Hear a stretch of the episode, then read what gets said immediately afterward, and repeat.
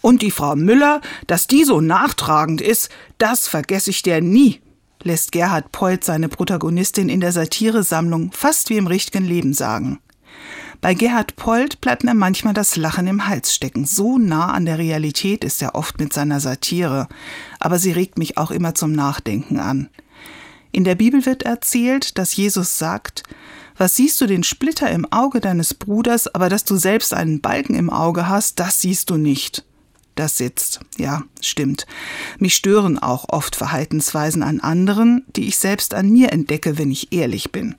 Wenn ich also bei dem Vergleich von Jesus bleibe und den Balken aus meinem eigenen Auge herauswuchte, so ein Balken ist ja nicht gerade klein und versperrt einem schon ganz schön die Sicht, kann ich auch besser sehen.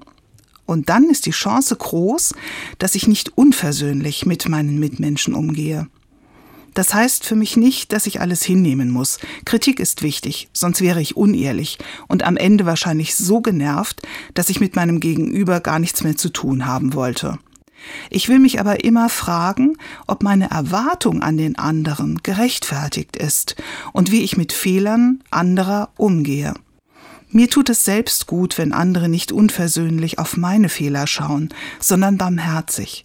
Daran will ich mich erinnern, wenn ich mich mal wieder so richtig genervt fühle von vermeintlichen oder echten Fehlern anderer. Und die Frau Müller, dass die so nachtragend ist, das vergesse ich jetzt mal einfach.